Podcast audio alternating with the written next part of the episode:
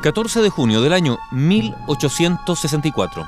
Ese día nació en un pequeño pueblo de Baviera llamado Markbreit un famoso neurólogo y psiquiatra alemán. Su nombre inconfundible, Alois Alzheimer.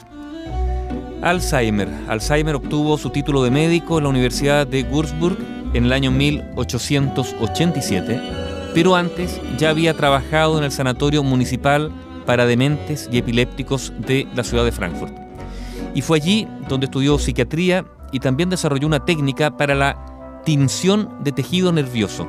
La tinción, o sea, coloración, es una técnica usada en el microscopio para mejorar el contraste en la imagen visual en el microscopio. Comenzó esa investigación entonces Alzheimer, una investigación exhaustiva de la patología del sistema nervioso. Fue el 4 de noviembre del año 1906 durante una conferencia en un congreso de psiquiatras que se hizo en Tübingen, cuando Alois Alzheimer habló sobre la que él llamó, textual, una enfermedad peculiar de la corteza cerebral. ¿Y qué es lo que dijo? Detalló el caso de una paciente a la que mantuvieron en observación cuando fue ingresada en el hospital de Frankfurt y cuyo sistema nervioso central le había sido dado para un examen en profundidad. En efecto, el 25 de noviembre del año 1901, una mujer de 51 años llamada Augusta Detter fue ingresada en el hospital y examinada por Alois Alzheimer. Inicialmente esta paciente presentaba pérdida de memoria, afasia, o sea, pérdida de capacidad de producir o comprender el lenguaje. Pero no solo eso, también desorientación e incompetencia psicosocial.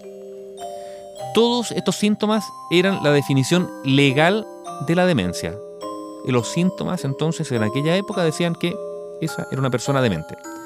Posteriormente, el estado de la paciente empeoró y empezó a perder otras funciones cognitivas y también a experimentar alucinaciones. Finalmente, esta mujer, Augusta Detter, fue diagnosticada con demencia presenil. Este fue el primer caso documentado de la demencia que posteriormente llevaría el nombre de Alzheimer, la enfermedad de Alzheimer.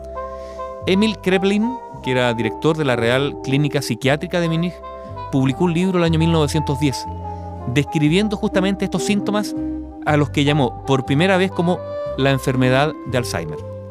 En julio del año 1912, el emperador Guillermo II firmó el documento de nombramiento de Alois Alzheimer como director de la Clínica Psiquiátrica y Mental de la Universidad de Breslau. Y Alois Alzheimer finalmente murió justamente en Breslau en diciembre del año 1915 a causa de un problema cardíaco.